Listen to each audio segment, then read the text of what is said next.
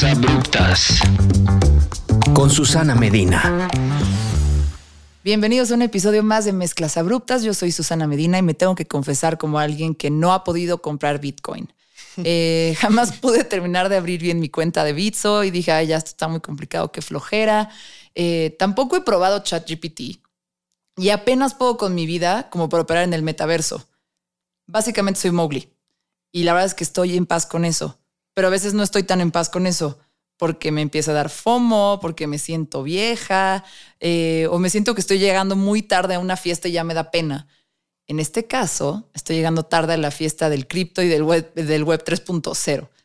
Por eso invité a Abraham Cobos, quien tiene un podcast en la red Sonoro llamado Espacio Cripto, y por eso nos conocemos. Eh, Abraham cree que una de las revoluciones más importantes hoy en día está ocurriendo en la Web 3. Ingresó al espacio cripto en 2016 y ha fundado varias iniciativas para ayudar a las personas a adoptar la tecnología y el valor de la Web 3. De hecho, ahorita acaba de hacer algo que me está como trayendo a, la, modernidad yo desde, desde la edad de los viniles eh, y, y, el Instagram.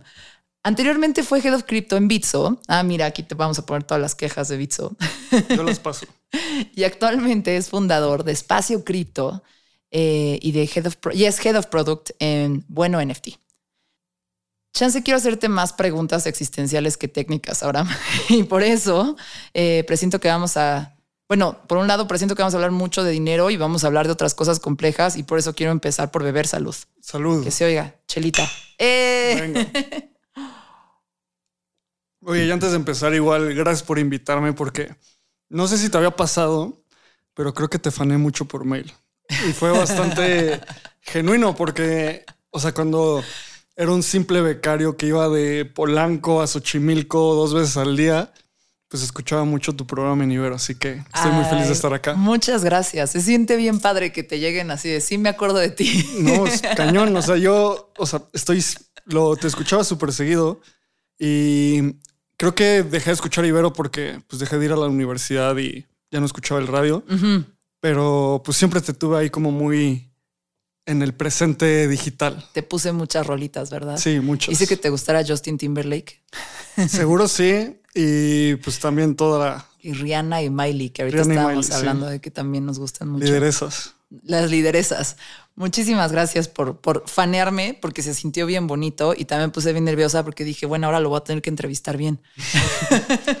Está bien. Una plática normal. Justo decías como que vas a hacer más preguntas existenciales. Y bueno, o sea, no sé cuánto tiempo tengas, pero puedo hablar de esto mucho tiempo. Me apasiona, así que... A mí este mundo me espanta mucho y tiene que ver mucho con, con, con el tema de, de, envejecer, de entrarle a algo que no conoces. Cuando yo fui, en, un, en, una, en cierta forma, como que yo fui muy pionera en el mundo de las redes sociales, hice mi carrera en publicidad porque entendía ese mundo y empecé a trabajar mucho en eso. O sea, yo tenía Twitter cuando nadie tenía Twitter y fui de las primeras personas en tener Instagram. Y ya sabes, bueno, que yo conocía y de que si veías que neta era una app mafufa nueva de ponerle filtros culeros vintage a tus fotos.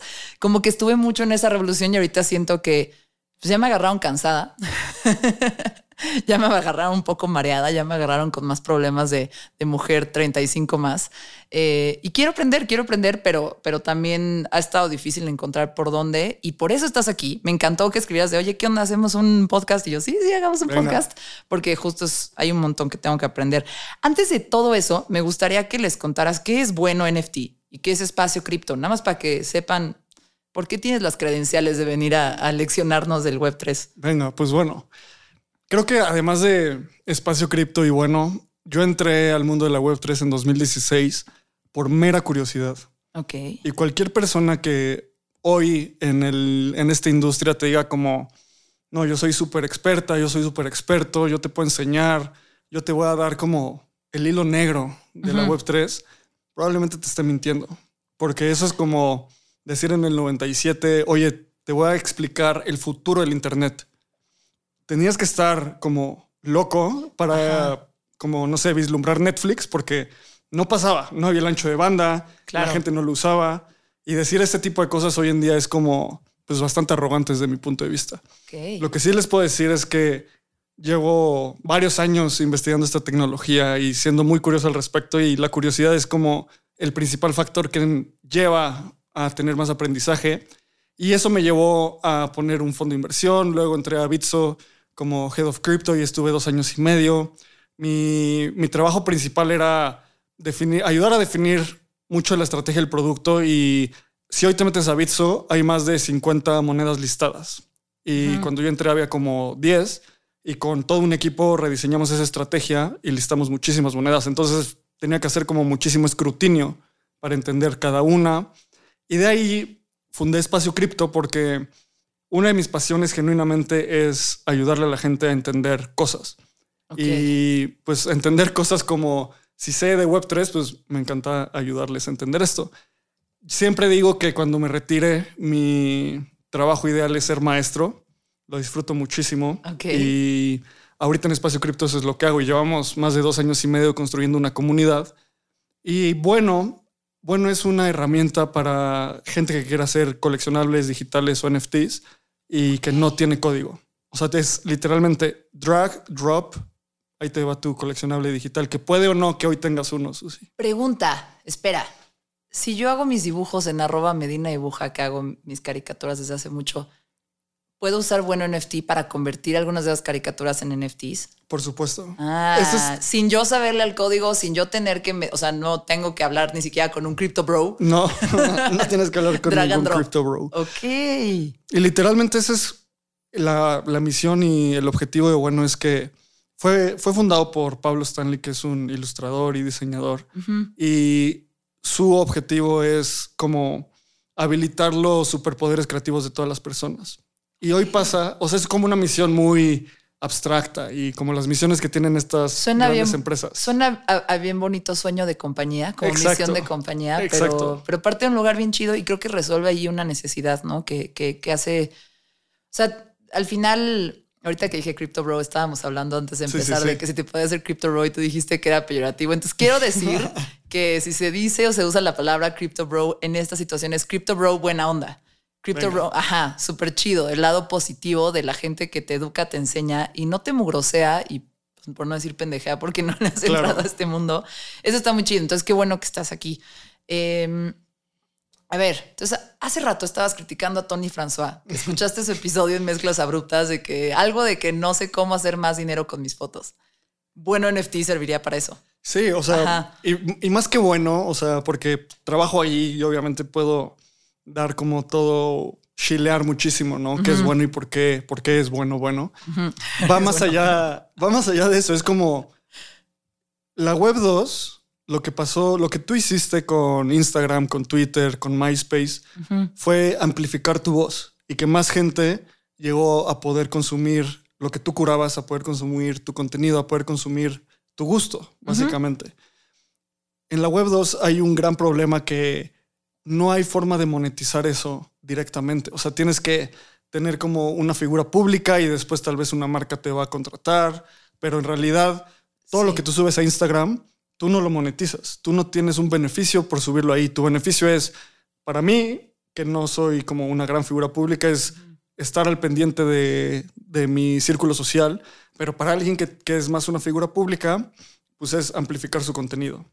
Y lo que puedes hacer con la Web3 y con coleccionables digitales y con NFTs es que seguro, hablando de Tony, y no sé si era una crítica tal vez era una observación, hablando de Tony es como, tiene todo un, un compendio de fotos súper profundo y tiene miles de seguidores en redes sociales, con que no sé cuántos seguidores tendrá, como 70 mil, 80 mil, algo ahí. Imagínate que el 10% de esos seguidores, el 1% de esos seguidores, 700 personas, compren sus fotografías a 500 pesos. Ya es tiene 350 mil pesos. Es una muy buena feria. Después de años de construir este bagaje de pues sí, es todo como una, un compendio histórico de conciertos en la CDMX. Oye, eh, en el mundo corporativo, cuando yo estaba en Grupo Modelo, había una forma de, en lugar de crítica, o ya sabes, esas palabras como hechas de, áreas de oportunidad, para no decir, la estás cagando en esto. Eh, una que me gustaba mucho es una provocación. Entonces voy a corregir. la crítica a Tony François no era una crítica, es una provocación. Sí. Eh, a, que, a, que, a que haga más dinero. Pues yo, o sea, mi provocación sería que explore diferentes vertientes, ¿sabes? Es como, no sé, con el ejemplo que ponías, tal vez alguien que era un gran poeta o una gran poeta en el 2000 y que publicaba sus historias en el periódico, no entendía Twitter y luego nació todo un movimiento que fue, no sé, maximizado por gente haciendo hilos y poemas en Twitter hasta ridiculizado con poetweets, ¿sabes? Entonces el espectro es muy alto. Y tal vez la persona que publicaba sus poemas en una gaceta nunca hizo esa migración, por lo que decías, tal vez por miedo o por simplemente por complejidad, por no entenderlo. Y simplemente es explorarlo. No es tan difícil como creemos, ¿eh? O sea, la gente que, que yo critico mucho que viene con esta bandera de yo te voy a enseñar Web3, es porque tal vez muchas veces quiere que tú no entres y que sea como yo me siga teniendo como esta simetría de información. Es como el mame de cuando empezó, o sea, sobre todo cuando se volvió un poco más comercial la música independiente y alternativa, que como que los expertos musicales te guardaban y no sabían si tirarte esta banda o tirarte esta otra o esta referencia. Y es como alguna especie de, de, como poder absurdo. Y bueno, obviamente la conectividad y la globalización permitió que tengas acceso a la información que tú quieras y tú descubrir solito lo que sea sin estar de un gurú. Pero sí entiendo que hay como un mame de, ah, como es complejo y pocos lo entienden, te voy a poquitear la info para que le puedas entrar. Y la forma de poquitearla es hablar con conceptos bastante complejos, con tecnicismos, que son súper de flojera esas cosas. No importa, o sea, si llega alguien y te dice, como te voy a explicar qué es el blockchain. Son los crypto bros malos. Son los malos crypto bros. y es como, después de varios años en esta industria, cuando conoces a alguien en esta industria, muchas veces te empieza hablando así, como para probar si sabes o no. Y yo ya de inicio es como, para empezar, tus conceptos puede que están mal aplicados. Entonces, sí, o sea, pendejéame, dale. o sea, pero la realidad es que hoy en día, como mientras más gente entre, más que entrar, mientras más gente le entienda y tome la decisión de no, eso no es para mí, o sí, me late, lo voy a seguir explorando, pues mínimo ya está en tus manos tomar esa decisión. No es como de inicio un no, no lo voy a hacer. Definitivamente. A ver, ahí te va la primera pregunta existencial de, de, la que es verdaderamente existencial, ¿ok? Venga, dale. A ver, yo en los últimos años de mi vida, si no es que en los últimos meses también, he intentado como soy alguien que opera mucho en, en, lo análogo. O sea, yo mis notas las hago en lo que voy a hacer en la semana, lo hago en una libreta. Eh, tengo formas de dibujar, colorear, hacer todas esas cosas que son como notas para acordarme lo que tengo que hacer, que es como muy, muy análogo. Si volteas, acá hay un chingo de viniles. Muy bonitos. Gran mueble, dice. gran diseño. Un mueble que, que, me chulaste, que yo diseñé y estoy muy feliz. Eh, pero bueno, es, es, un poco como, como pero. Y también, por otro lado, estoy intentando como simplificar mis pasiones un episodio más donde digo que yo ya decidí solo ser fan de la Fórmula 1 y Star Wars porque ya no podía con tantas cosas que me gustaban. Sí, sí, sí. Eh, pero es un episodio más donde digo eso. Y también hay otra cosa que intenté simplificar, que es mi agenda. Las menos juntas posibles, el tiempo más efectivo posible, como espacio para mí, ¿sabes? Todas esas cosas. Entonces, cuando entra todo este mundo del Web 3, digo, oh no, más tarea. O sea, me tengo que bloquear una hora a ver qué es este pedo, tengo que bloquearme una hora a meterme a ChatGPT, ¿no? Y hay, una, hay un motor muy lindo que tú hablas que es la curiosidad, pero también hay como otras, digamos que frenos, que es como entre que la flojera y entre que no hay tiempo y entre que la raza está agotada de tener que ponerse al catch up, ya sabes, que tener que ponerse al corriente. Em, pero luego me entra esta otra voz en mi cabeza y me dice, el que no se adapta se muere o no hace dinero. y entonces, como que lo que te quiero preguntar es, desde tu experiencia, ¿por qué sientes que tenemos e, que evolucionar? O sea, más a un nivel como, no sé, como emocional, ¿tú por qué sientes que, es importante evolucionar hacia, digo, no hay de otra, ¿no? Nos vamos a morir en el Internet, mi Instagram se va a quedar ahí olvidado. ¿O no? ¿O no? ¿Quién sabe? Mira, qué bonita pregunta. Y o sea, una pregunta tan como profunda y filosófica, pues me voy a dar con una respuesta muy profunda y filosófica. Venga. Se me vienen a la mente tres cosas. La primera es, hay un modelo mental que a mí me encanta utilizar, que es pensar en los primeros principios. Ok. Pensar en los primeros principios quiere decir pensar en las cosas que inician algún movimiento, algún objeto, algún, algún, no sé, algo que pasa en el mundo, ¿no? Y lo puedes pensar como, no sé, es uno de los libros que tiene más mame ahí afuera, pero Sapiens de Yuval Noah Hariri habla mucho de el humano como animal, y ese es un primer principio. O sea, el humano como animal, ¿por qué nos gusta sentarnos en una mesa como ahorita? Porque por miles de años nos sentamos alrededor de una fogata y ya es así estamos conectados. ¿no? Entonces, hay primeros principios para todo. O sea, hay primeros principios que nos pueden devengar hasta pon tú.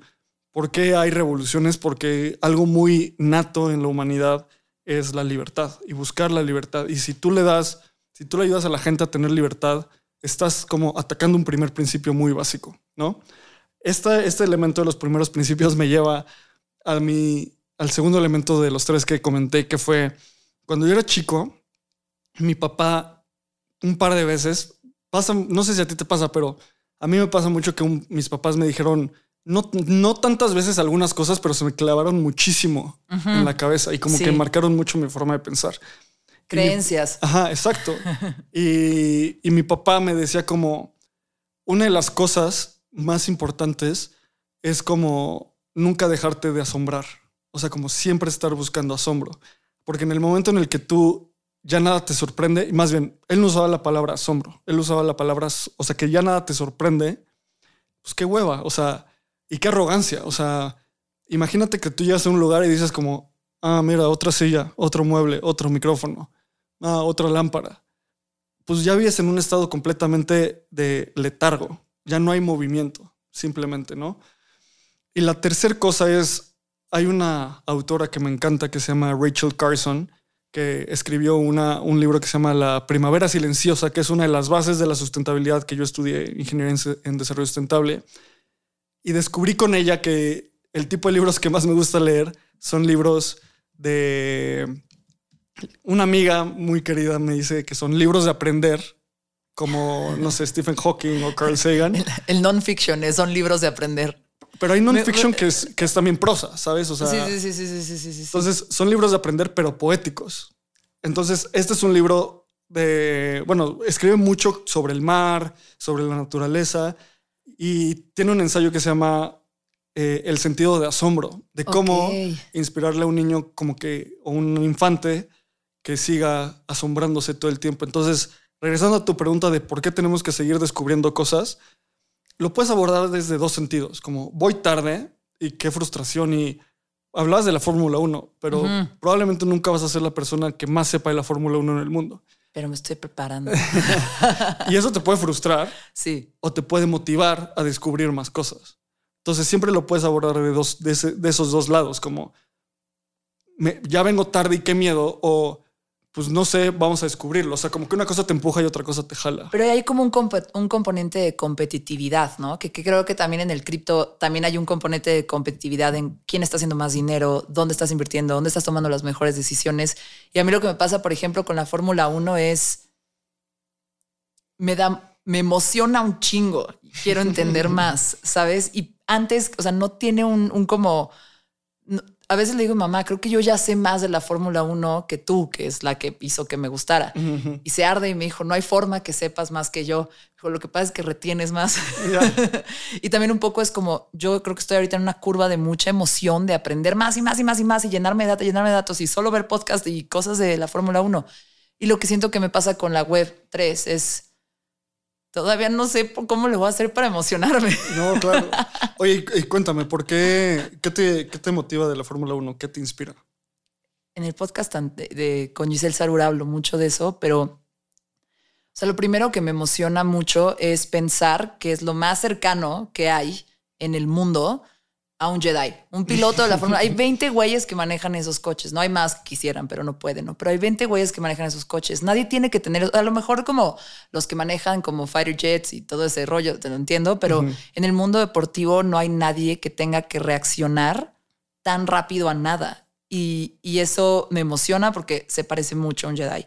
Pero también me gusta la política y la grilla y como el pinche chisme ahí entre los team principals y, me gusta ver a los mafiosos. La verdad, me gusta ver cómo opera el mal. entre Christian y Toto ahí. Y el Toto, sí, y el, el, de Haas, que es un burro. Pero es muy cute. Pero es muy adorable. El baboso de Ferrari. Eh, bueno, ya se fue el baboso de Ferrari, pero eso es lo que, o sea, al final como que hay algo como de entretenimiento y observación humana que hace que me guste la Fórmula 1. Em, no sé, ¿qué más? Y la otra es siempre, lo dije en el otro episodio, pero es, es, es como la comedia involuntaria. como que pasa mucha comedia involuntaria ahí. Los pilotos tienen como este entrenamiento de medios, pero también suelen ser como personas como con muchísimo encanto, con muchísima educación, o sea, personas interesantes que pueden hablar muy privilegiadas, em, que también permite que sean muy interesantes. Entonces son en su capacidad los que tienen sentido del humor muy chistosos dando entrevistas y muy chistosos como haciendo lo que hacen, pues al final son como estrellas de cine. O sea, no solo son buenos para manejar. Pero también suceden muchas cosas que, que, me encantan, que cuando, cuando sale el lado visceral y, y no sé, Leclerc hace un pinche berrinche en el radio o Sainz los manda la chingada en el radio también por estarla cagando en la estrategia o, o, no sé, Lewis Hamilton dice algo lindo, ¿no? Que le sale muy del Cora porque eso es más de él. Este, o, ¿sabes? Como Checo confrontando o saludando a su hijo. Make sure, make, make, make sure Checo is watching cuando iba a ganar la primera vez. Es, creo, que, creo que son cosas como muy, eso no es humor, pero también siento que hay como momentos muy viscerales. ajá, que, que me gusta observar. Eh, y me da mucha... Me encanta porque siento que es el primer deporte donde hay muchísimas razones por las cuales me gusta. Ok. Ajá, ahí te va, esa es mi respuesta. Qué bueno, o sea, y, fue una muy buena respuesta como divagando y llegando a esa conclusión. Y creo que lo que decías de que la Web3 o el cripto es un poco competitivo, eso es 100% subjetivo. Y eso es 100% depende de, de las personas. Y tal vez depende también de cómo tú abordes y las personas aborden el conocimiento una de las cosas que yo, que como que a mí me clavó por completo en cripto y web3 fue que, pues de chiquito era el güey que sabía muchas cosas muy random. O sea, como que siempre sabía datos random. No, te estoy viendo que eres donde tu capacidad de retención y estructurar en bullets lo que quieres decir está, está poderosa. Entonces, Ponte de chiquito me encantaba el History Channel antes de que hicieran ese pivoteo a alienígenas ancestrales y el precio de la historia. A los sensacionalistas. Exacto. Antes había documentales chidos. Ajá. Y me acuerdo mucho de una vez de un documental de, creo que era Picasso, Renoir, Monet, Van Gogh, uno de estos monstruos del arte. Y decía, lo que yo abstraía de ese documental era, acaban de vender una pieza de arte que pintó esta, este pintor a los ocho años en tantos millones de dólares. Literalmente dije, ya voy tarde. Tengo nueve años, fui a la papelería, compré acuarelas y se quedaron ahí. Pues no, probablemente nunca se venda en eso, pero te digo eso porque como que desde chiquito me encantaba obtener mucha información y eh, obviamente en la adolescencia lo perdí, o sea, como que crecen tus intereses. De las pocas cosas que se me quedaban era como continuar explorando música. Y mientras crecía, todos estos, todo este conocimiento era muy inútil. O sea, solo estaba ahí, solo estaba en mi cabeza y solo era como, ah, sí, está chido. Ubicas, bueno, no sé si este es un meme como muy famoso en el mundo normal, pero como una fiesta y una persona. Sí, el güey en la orilla, el güey en la orilla, sí. Si tan solo, if they only knew. Sí, sí, sí. si tan solo supieran que este aparato lo inventó tal persona. O... Entonces, cuando entro a cripto. Si tan solo supieran que tu tornamesa la inventó. Sí, sí, sí, exacto. Y ya, pues era como, a veces como muy nefasto como decir ese tipo de cosas. Y cuando entré a esta industria me di cuenta que era. En este, en este punto, sí hay mucha gente como cuestionando y empujando muchas cuestiones de la sociedad. Así como tú hablabas de como siete dimensiones o seis dimensiones que te inspiraron a, o bueno, que te inspiran en la Fórmula 1, a mí, por ejemplo, siempre me ha encantado la historia y entender el pasado.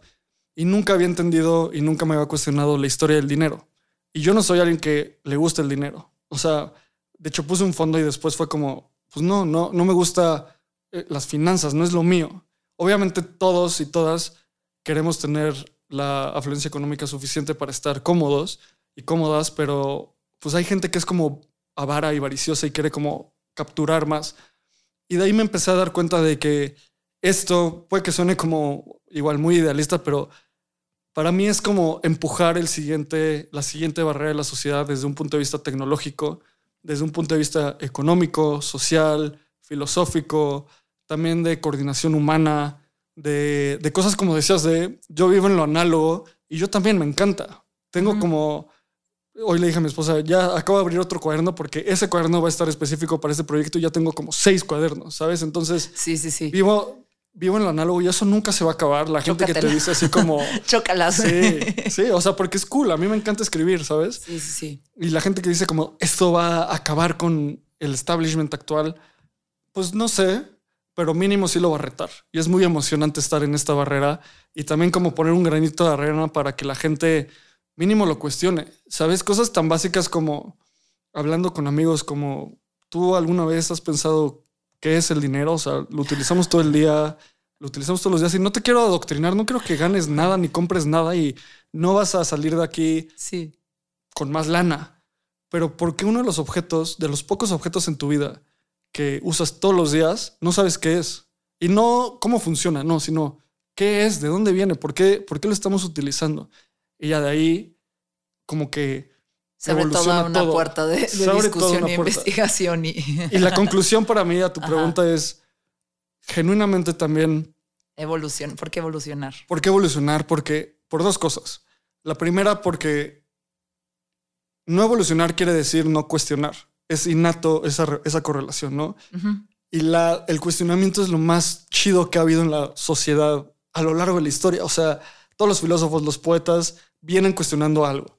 Y probablemente de las cosas que, que más nos gustan hoy en día, regresando a Miley y Rihanna, a mí me encanta Miley y me encanta su música, pero desde hace muchos años me gusta cómo como que le pintó dedo a Hollywood y dijo como yo voy a ser Miley, voy a cuestionar el el estatus de la popstar Sí. y voy a salir cantando Wrecking Ball y voy a hacer lo que yo quiera y además tiene música muy chida. Entonces es esa, esa, esa co- es convergencia de dos elementos de un cuestionamiento súper fuerte con un objeto muy, a- muy poderoso que es su música. Entonces, no cuestionar, no evolucionar es no cuestionar. Me encanta que estamos explicando eh, el Web3 con Mighty Cyrus. Excelente. Es que eso es también, o sea, Sí, es como cuando en Big Short Selena Gómez te explica Exactamente. la crisis en, en- en- una tina con, con, con champán. Muy bien, muy bien, muy bien. Es parecido, o sea, lo intentamos. así debería de ser, o sea, La pregunta del millón, ¿y es sí o no? ¿Estoy llegando tarde a la fiesta del cripto? no. No. No, no, no. Tú dirás que estás llegando tarde. O sea, alguien que. No sé. Que tal vez nunca está en internet. O sea, Kimmy Schmidt.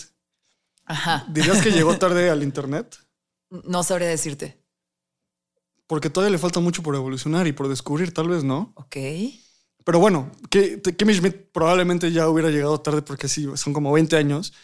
Pero hay estadísticas que comparan la adopción del internet con la web 3. Y hoy estamos alrededor de 1998, comparando el internet con la web 3. O sea, co- como estábamos en el internet en el 98, Ya. estamos en la, en la web 3 hoy. O sea, hoy estás en ese momento donde desconectabas la, línea de teléfono, la ponías en tu compu para bajar una canción por dos horas y que Siento que no estamos, si lo equiparas al mundo de la música, estamos en el momento en que los virus llegaron al estadio a tocar por primera vez y no se escuchaban sus voces de cuánto gritaban todos. Entonces dijeron, ah, esto es todo un negocio y esto es toda una industria y tenemos que ponernos pilas con lo técnico para que cuando traigamos a estos güeyes a tocar se oiga. Exacto. Eso es, lo, eso es lo que está pasando ahorita con eso. Sí, o sea, son muchas evoluciones tecnológicas Perdón. que nos llevarán allá. Ok, ok, ok, ok. Te tengo una pregunta. Bueno, no. Vamos, vamos con la parte punk, la parte, la parte an- anti-establishment. Me gusta la parte también como, como medio anarquista de todo este mundo. Venga. Y por ahí me mandaste notas eh, de los temas que querías hablar. Y uno de los temas que me pusiste que me encantó es el de quitar intermediarios como Ticketmaster, como las redes sociales y hasta los bancos. A mí me caga el banco, pero también me da mucha paz. Pero sobre todo quiero que me digas por qué me dijiste eso. ¿Por qué dijiste tenemos que quitar los intermediarios? Porque, mira, en cripto y en Web3 Ujú.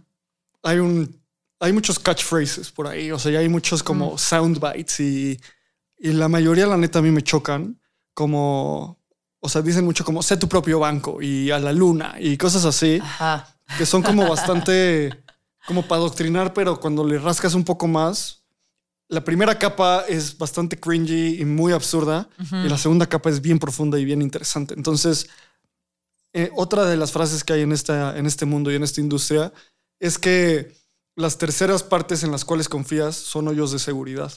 piensa en tu, en algún secreto que hayas tenido en tu vida. Probablemente se salió cuando tú se lo contaste a alguien más. En ese momento fue el punto en el cual Yo solo cuento se lo que quiero que se salga. Exactamente, exactamente. Y hasta puede ser, o sea, Sí. y hasta políticamente es como una estrategia política soltar información de vez en cuando. Ajá. Y las terceras partes en las cuales confías son hoyos de seguridad. ¿A qué me refiero con esto? Es que hablemos de, de los bancos.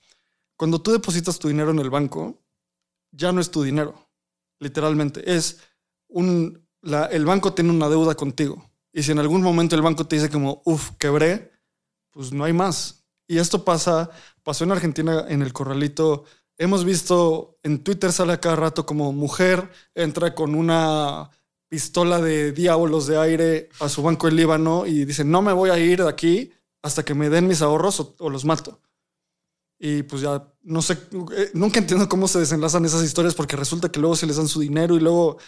Y eso es porque hay lugares en los cuales el banco te dice, cierro las puertas, pasa la ventanilla de ahí, todos tus ahorros, pues ya, no, perdón, desaparecieron. Entonces, la Web3, ¿cómo resuelve este tema? La- Porque ahí te va. O sea, hay como mucho de mira, está esta onda y el Bitcoin y lo que sea, y se regula de otra forma y no vas a perder tu lana.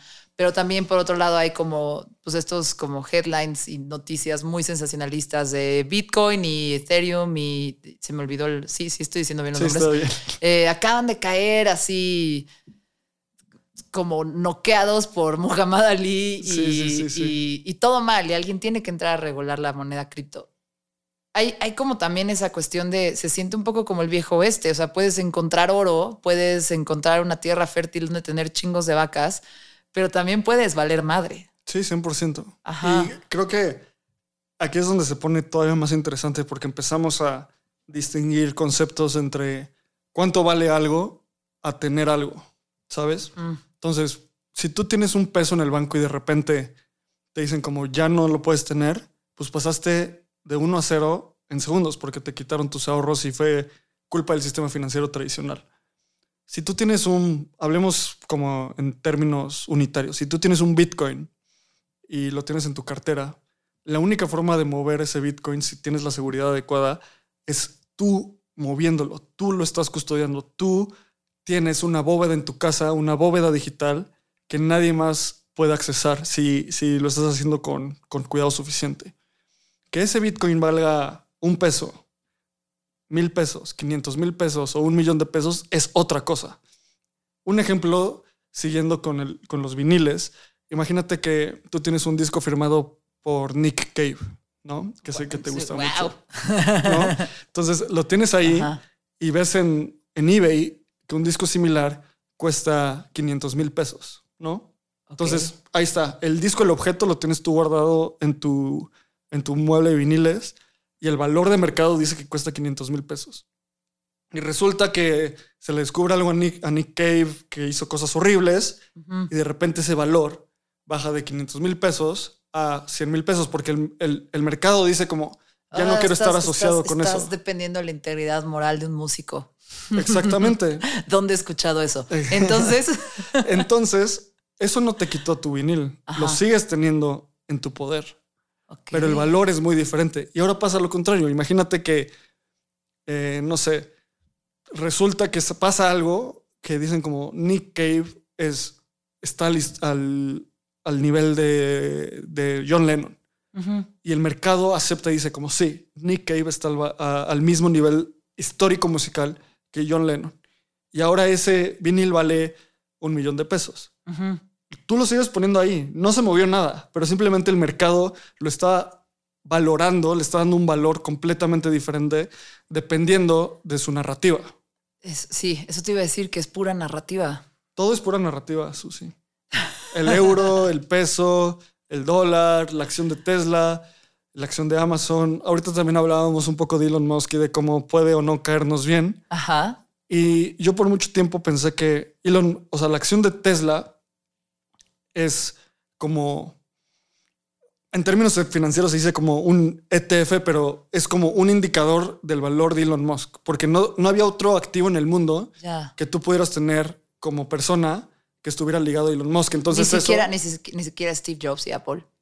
no, o sea, pero solo con Elon Musk, porque Elon Musk tiene, no sé, tiene Tesla, SpaceX, Twitter y todas esas son empresas privadas. La Sí. única que es pública es, Es Tesla. Tesla. Entonces, la única exposición que puedes tener a Elon Musk es Tesla. Entonces, todo el valor de Elon Musk está en el precio de Tesla. Y es una narrativa.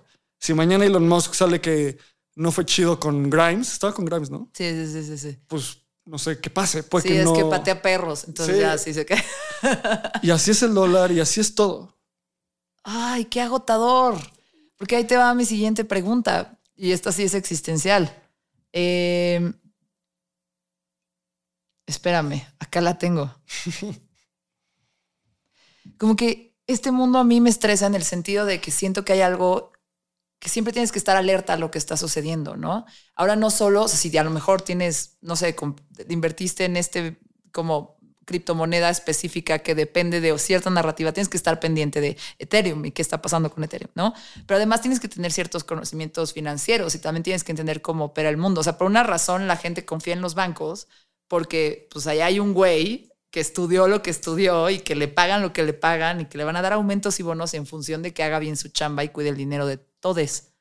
Eh, ajá, en teoría, güey, que es así. Ya te estoy, te estoy viendo el tema de los fugas de confianza, güey. Esto también me está pegando en mi, en mi trabajo terapéutico, pero, o sea, creo que ahí te va. Estoy pensando en voz alta este mindfuck, pero como que me estresa mucho porque si yo invirtiera en Bitcoin tendría que estar informada de muchísimas cosas. Y creo que lo que estamos haciendo es outsourceando que otra persona más esté informada. o sea, es un chingo de chamba. güey. O sea, básicamente lo que estoy diciendo es, es, es un chingo de chamba y a un nivel existencial no te agota este negocio. O sea, no te agota tener que estar tan informado y como tan alerta y tan pendiente. O sea, siento que si el círculo de estrés antes se explicaba con, con te persigue, ves un león en la jungla, este, corres del león, te escapas, bueno, en la jungla, en la sabana, te escapas y eh, mientras estás corriendo estás cerrando el ciclo del estrés, ¿no? Estoy hablando de muchas cosas al mismo tiempo, pero espero que, que me sigan aquí como ahorita el ciclo del estrés no se cierra porque hay algo que te da miedo, pero no es un león, ¿no? Es, güey, la criptomoneda o tu ex, ¿no? y el tema es esa parte donde tú estás sacando como todo el estrés, pues se saca, ya sabes, dicen que a partir de un abrazo o a partir de correr un chingo, pero lo que me estás contando el cripto me está abrumando y me está estresando porque suena agotador, suena que nunca tienes que dejar de estar alerta cuidando tu dinero. Mira, te voy a contar varias cosas. Ya aquí así, ¡ah! No, está perfecto porque creo que este tipo de pláticas son mucha información. ok, Y yo te puedo contar desde mi experiencia cómo lo abordo y por qué no es así, ¿no? Primero voy a empezar diciendo que muchas veces sí es así. Bueno, no, no muchas veces, algunas veces sí es así. sí, Porque este mundo es demasiado, demasiado rápido y a veces demasiado, o sea, pasan cosas feas muy rápido en, en poco tiempo. Y es el ¿Viste ciclo cómo natural. cambió la luz mientras Sí, sí, sí, sí, sí. Y es, es- es un ciclo muy Sí. natural por cómo está diseñado Bitcoin, que luego podemos hablarlo. Y en esos momentos que son como los mercados bajistas es cuando más dudas. Pero te voy a contar un poco de lo que tú decías de confiar en un banco porque le están pagando a alguien que cuida el dinero de todos acá. Y pues, piensa esto, sustituye un banco con Ticketmaster. ¿Tú crees que las personas que trabajan en Ticketmaster están viendo para que el fan, la- los les fans y las personas que hacen arte maximicen su experiencia? Pues por supuesto que no, están intentando vender más boletos. O sea, es un incentivo completamente egoísta. Sí. Entonces, y, y así funciona. O sea, si un banco quiebra, pues probablemente respete los, los depósitos de sus clientes, pero sus incentivos es salvarse a sí mismos. Y esto pasó en el 2008. En el 2008, como en The Big Short dicen, metieron Ajá. a una persona a la cárcel. Y miles de personas perdieron su casa, perdieron su empleo. Y además de todo eso, luego les dieron bonos gigantes porque, pues no sé qué, cómo habrá funcionado, pero Porque Wall JP Street. Morgan, exacto, porque Wall Street. Entonces, Ajá. esa es la primera, como de inicio no es, yo no digo que las instituciones sean malas, lo que digo es como confío más en mí mismo cuidando las cosas que en una institución. A lo mejor es, no es que las instituciones sean malas, pero también tam- tienes que creer ciegamente en las Exactamente. instituciones y en nadie. En nadie, exactamente. Mm. Entonces, ¿Ves? Agotador. pero ahí te va como no es agotador. ¿A qué hora me relajo? ¿A qué hora te relajas? Ajá. cuando piensas en primeros principios Ok. y cuando tu perspectiva del tiempo deja de ser inmediata y empieza a ser a muy largo plazo. ¿Por qué? Ok. Esto ya se puso como... No, está, está- está turbometa. Espero que. Ahí te va. va, va, va. Hablando de primeros Nos vamos a principios, estar autorreferenciando en este mismo podcast. Sí, Creo sí, que sí. yo misma le voy a tener que regresar para, para Mm. poderte seguir preguntando. no, venga, yo tengo el tiempo que sea. Entonces, pensemos en esto. Pensando en primeros principios, te vas a, la- a los fundamentales. Y esto es algo que sé que Jeffrey Bezos puede ser muy criticado o no, pero ha dicho cosas muy inteligentes a lo largo de su vida, obviamente. Ujú. En una entrevista le preguntaron como, Jeff, ¿qué va a cambiar con el Internet? ¿Cómo Amazon se va a adaptar y con todos los cambios del Internet? Y dice Jeff Bezos, estás como preguntando algo equivocado. Lo correcto es, ¿qué no va a cambiar con el Internet? Y ahí es donde Amazon va a ganar. La gente va a seguir queriendo envíos más rápidos, precios más baratos y un, un servicio al cliente brutal. Entonces Amazon va a optimizarse para atender al cliente de la mejor manera, tener envíos lo más rápido posibles y los precios más bajos que pueda. Entonces, eso es pensar en primeros principios. sea. Exacto. Entonces, Sí. pero pensando hasta en un punto un poco más personal, cuando piensas en primeros principios como persona, ya sabes que va a haber ruido y dentro del ruido va a haber señal y tú te estás, y yo, o bueno, no yo, obviamente yo la riego siempre, pero tú te fijas en la señal. Y el otro punto es, pensando a largo plazo, sí, o sea, Bitcoin de su máximo que llegó casi a 70 mil dólares, ahorita está como en 30 mil dólares, sí, perdió el 50%. Ok. Y si tú tenías 50 mil pesos, ahora tienes 25 mil pesos, pues sí, qué dolor. Pero si, si vas a comprar alguna de estas monedas, que nada de estos son consejos de inversión y bla, bla, bla, Sí, sí, sí. pues pensando a largo plazo, la combinación entre primeros principios y pensar a largo plazo cambia por completo mi estrés. Y una de las cosas que yo tengo como objetivos de vida es vivir al menos 108 años. Entonces, estoy planeando para los próximos eh, 90 o no, los próximos 80 años mínimo. Entonces, ¿por qué hoy tendré un activo que viendo el mundo financiero tradicional probablemente en 100 años no exista? Sigo sintiendo terror, perdón, no me, no me has dado paz. También, Pero a lo mejor lo tengo que tratar en terapia, ¿no? no, creo que también estamos muy acostumbradas y acostumbrados a tener como instant gratification, o sea, gratificación Ajá, instantánea ajá. todo el tiempo con el infinite scroll, con el TikTok. Sí. Nuestro span de atención cada vez es más bajo.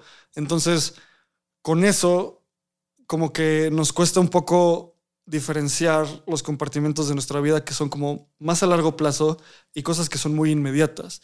Ok. Si metemos todo en eso, si pensamos siempre a largo plazo, pues qué aburrido. Nunca vas a hacer nada de tu vida, nunca te vas a echar una chela, Sí, vas a vivir amargado. vas a vivir amargado.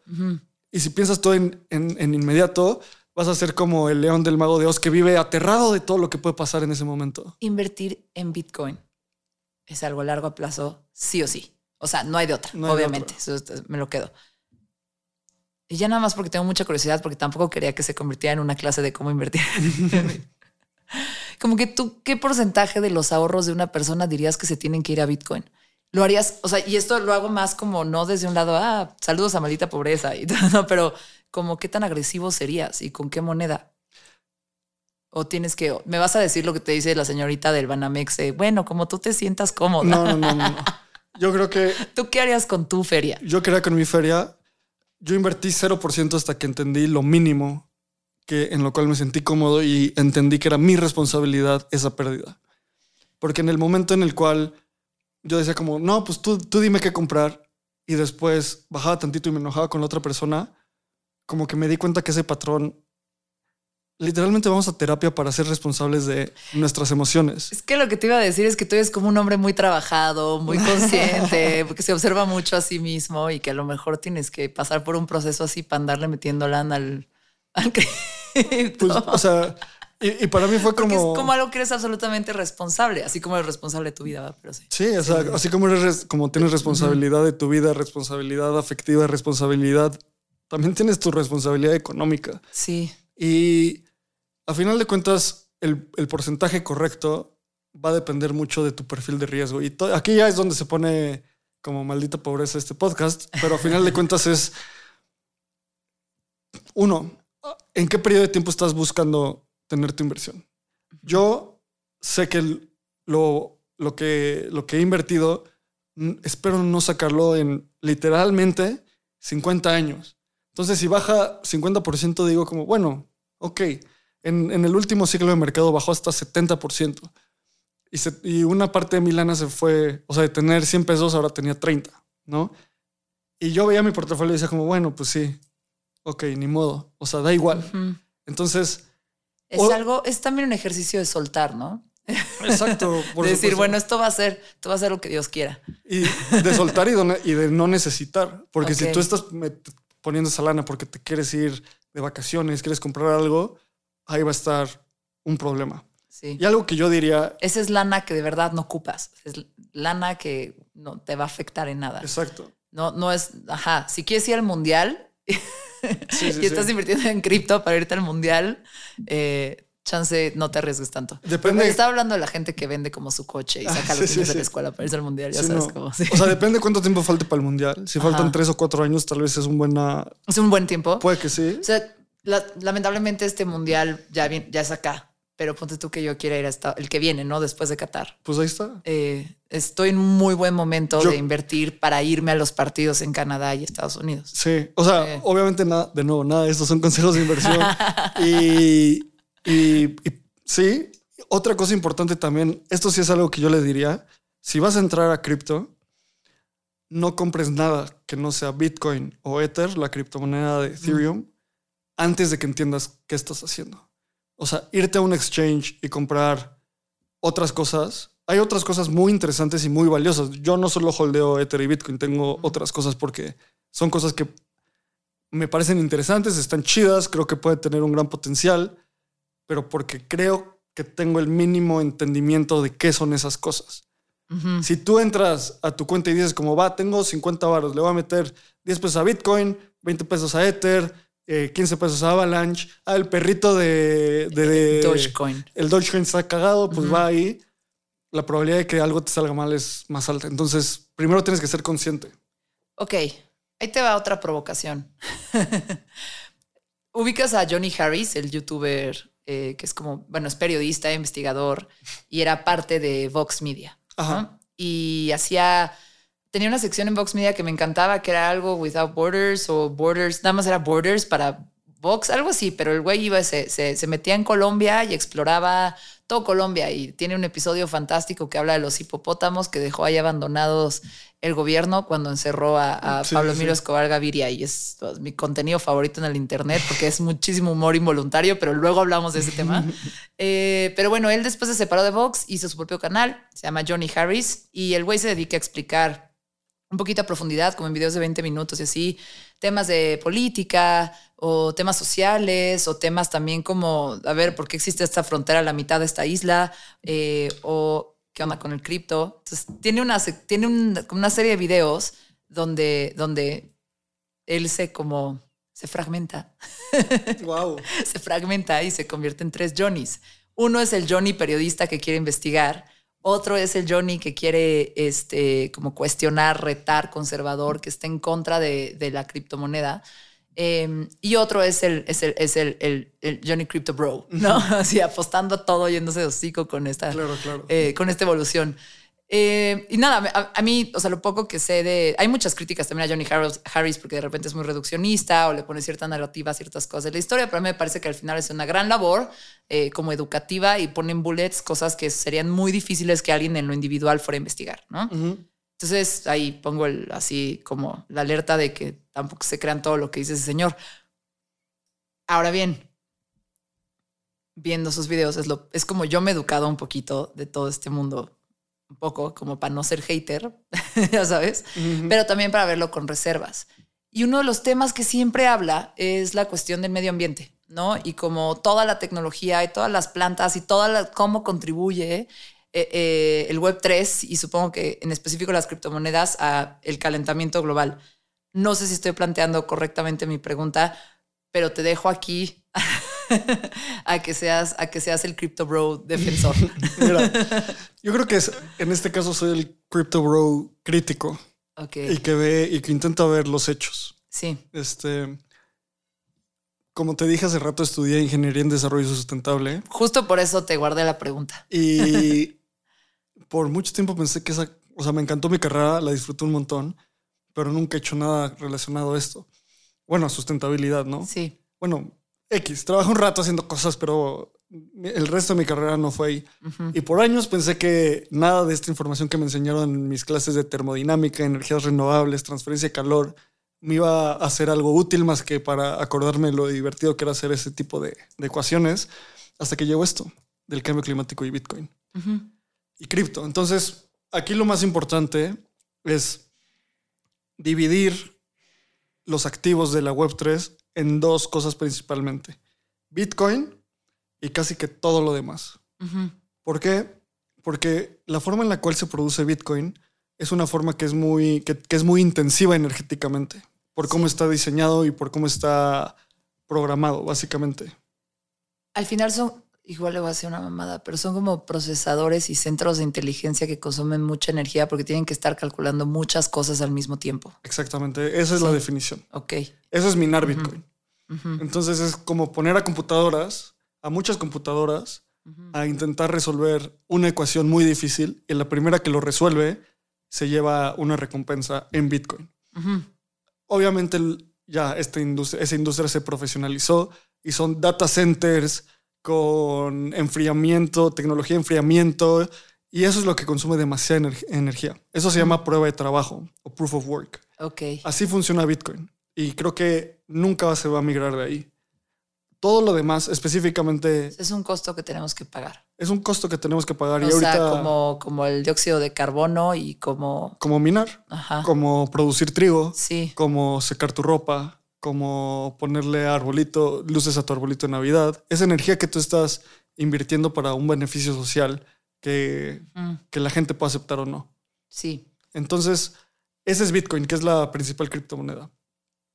La mayoría de, bueno, Ahora voy a hablar de Ethereum específicamente, que es donde se está montando la Web3. Sí. Bitcoin, su narrativa es ser un oro digital y ser el mejor dinero posible en el mundo. Sí. Y en el universo. Sí.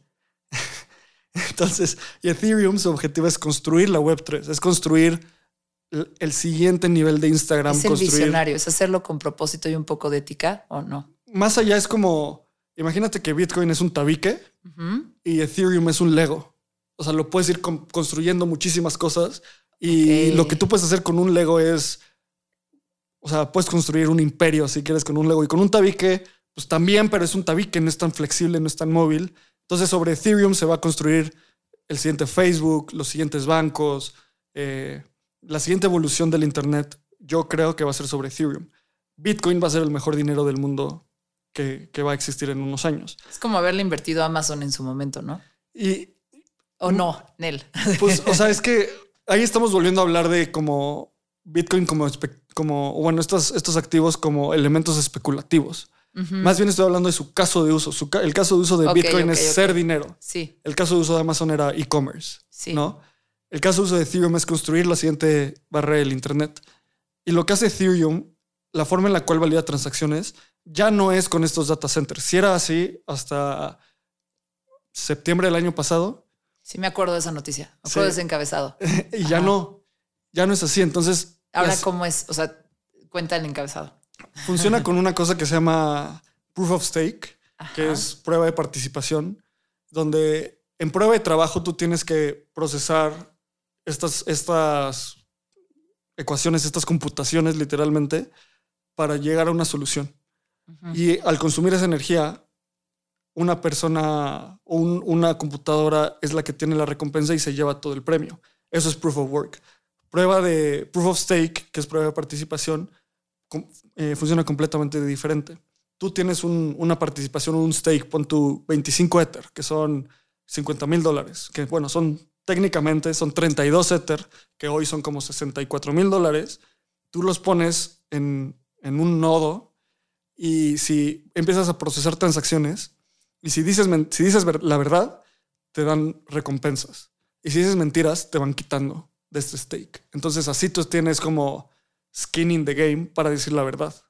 Entonces, todo esto a final de cuentas lo que pasa es que simplifica muchísimo energéticamente el proceso de validación de Skin in the transacciones. game es estás agarrado a los huevos para decir la verdad. Exacto. Y si no, pues te los aprietan más y pues te quitan, ¿sabes? La damita, discúlpame, No. pero lo estoy poniendo en términos que Mowgli entienda. Está perfecto. Y, y piensa esto, como Ajá. ahora hablemos de la parte energética. Bitcoin sí tiene como... es más buena onda que Bitcoin. Energéticamente sí. ok. O sea, y esto es Va. como dato, ¿no? O sea, así Sí. funciona. Ha habido muchas. me- hubo hace unos años unos encabezados como Bitcoin consume más energía que Argentina. Y ese tipo de cosas son como, ok, Bueno, no está tan difícil. Hay más vacas Sí. que humanos. Y- No, no es cierto. No, no es cierto. Esto no es cierto. Creo que es Uruguay, pero tampoco es cierto. No sé. Chequen. y, pero piensa esto, o sea, Ajá. como yo te puedo decir, las luces de Navidad consumen más energía que Guatemala. Eso, eso dice que deberíamos de prohibir las luces de Navidad. Yo digo que sí. Al Ok. chile. Son de mal gusto las son odio. de mal gusto. Chido, entonces que, el- que la sociedad defina que prohibirlas o que... Sí, sí, sí. Eso es una broma, sí. O, o, por ejemplo como... O sea, lo que siento que estamos llegando es un poco al consumo responsable, ¿no? Eh, y, y- y a lo que voy, a lo mejor es un muy mal ejemplo, pero yo no compro árbol de Navidad porque no me parece algo sustentable ni buena onda y me parece como consumismo al que no quiero, en el que no quiero como participar, ¿no? Eh, o la decisión de limitar tu consumo de fast fashion o tu decisión de comprar, no sé, huevos de libre pastoreo. Comer menos ¿no? carne. Comer menos carne. Eh, o sea, al final, si tú vas a, o sea, al final, pues esto es como un servicio y a lo mejor vas a decidir con qué moneda o con qué institución de este nuevo mundo sin instituciones quieres participar porque están haciendo las cosas más o menos bien. Le diste al clavo. Ok. Porque piensa, o sea... ¿Qué tal el más o menos viene? No, no, no, está perfecto porque yo lo que, como lo compararía es como YouTube, hay como análisis que checan y dicen que YouTube consume entre el 3% y el 5% de la energía global. Entre la gente que tiene abierto su YouTube, entre sus, entre sus como data centers, entre muchas, muchas, muchas métricas que también Rosita, cierren sus pestañas. eh, y, y también yo, o sea, hice este Ajá. tipo de análisis en la, en la universidad y un fun fact es que publiqué un paper de ese tipo de cosas y esos, esos estudios son casi imposibles de decir la verdad. O sea, ignoran demasiadas cosas. Bueno, ese es otro tema, pero Sí. entonces, bajo esta narrativa, deberíamos de prohibir YouTube. Yo creo que por supuesto que no es el, un gran medio de entretenimiento, es un gran medio de conocimiento, es un gran medio de difusión de información. Simplemente tenemos que, no es un problema, como pensando otra vez en esto de eh, problemas que son problemas de salida o problemas de entrada. Sí. Eso es un problema de salida. El problema de entrada es tengamos energía más limpia.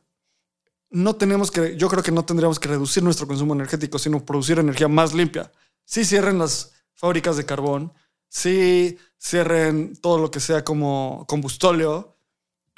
Busquemos, no sé, ya en ciencia ficción, energía nuclear perpetua para todo el mundo estable.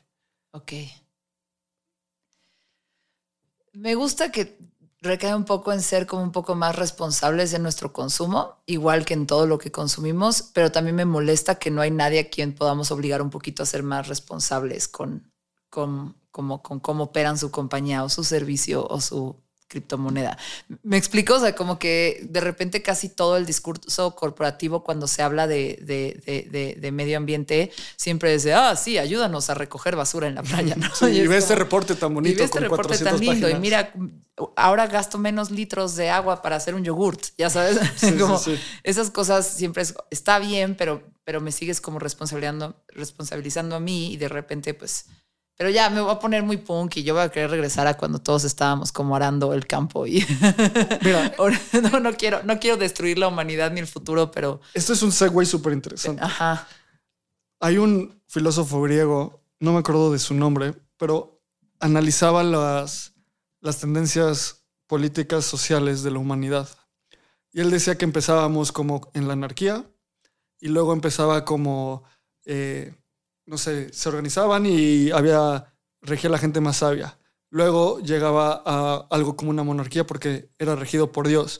Luego la, la monarquía se, se prostituía un poco y se degeneraba un poco y en lugar de ser una monarquía era algo como una eh, regido por amigos y por mafias. Absolutismo. Nepotismo. Eh, sí, como plutocracia, creo que es. todos estos tienen diferentes sí, sí, sí. monarquías o cracias, ¿no?